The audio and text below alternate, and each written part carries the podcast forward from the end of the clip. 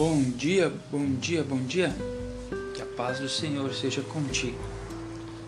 E o texto que iremos meditar hoje está em Romanos capítulo 12, versículo 21. Não te deixes vencer do mal, mas vence o mal com o bem. E eu quero falar hoje sobre uma maneira contracultural de viver. E primeiro eu quero questionar você já foi traído por alguém em quem confiava? Ou teve momentos em que se perguntou por que sua vida está cheia de decepções, dificuldades e injustiças? Em momentos de dor, perda e traição, é normal querer vingança, porque somos pessoas imperfeitas, vivendo em um mundo imperfeito.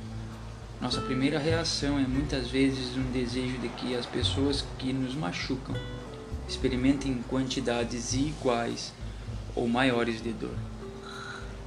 Mas Jesus nos chama a viver de forma diferente.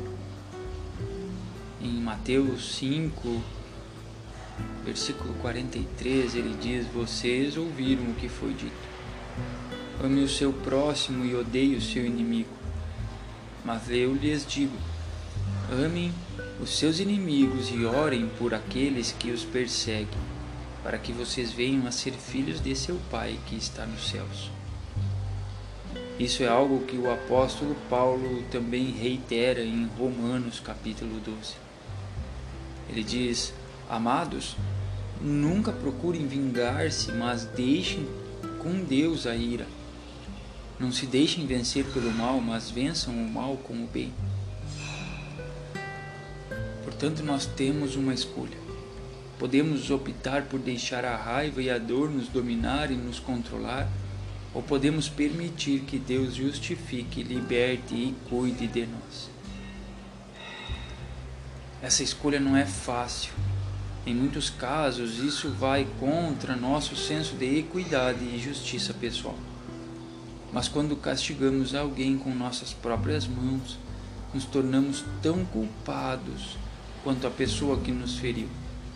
O único e imparcial o suficiente para nos trazer a verdade, justiça, a verdadeira justiça, é o Deus que diariamente tem misericórdia de nós.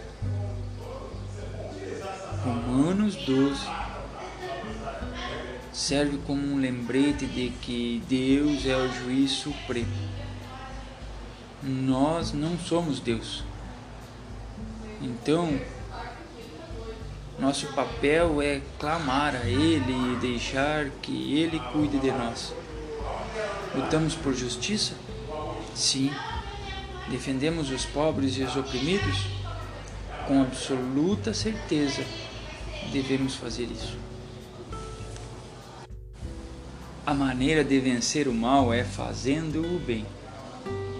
Mas um dia, Deus corrigirá cada erro. De fato, Ele corrigiu todos os erros. Por causa de Jesus, todo o pecado, erro e ação dolorosa foi paga, porque Ele pagou por isso com sua vida. Isso significa que o mal tem uma data final. A justa ira de Deus terá seu pleno efeito. Contudo, enquanto isso, vamos seguir o exemplo de Jesus, mostrando amor, misericórdia e perdão às pessoas, porque é isso que Deus nos mostrou.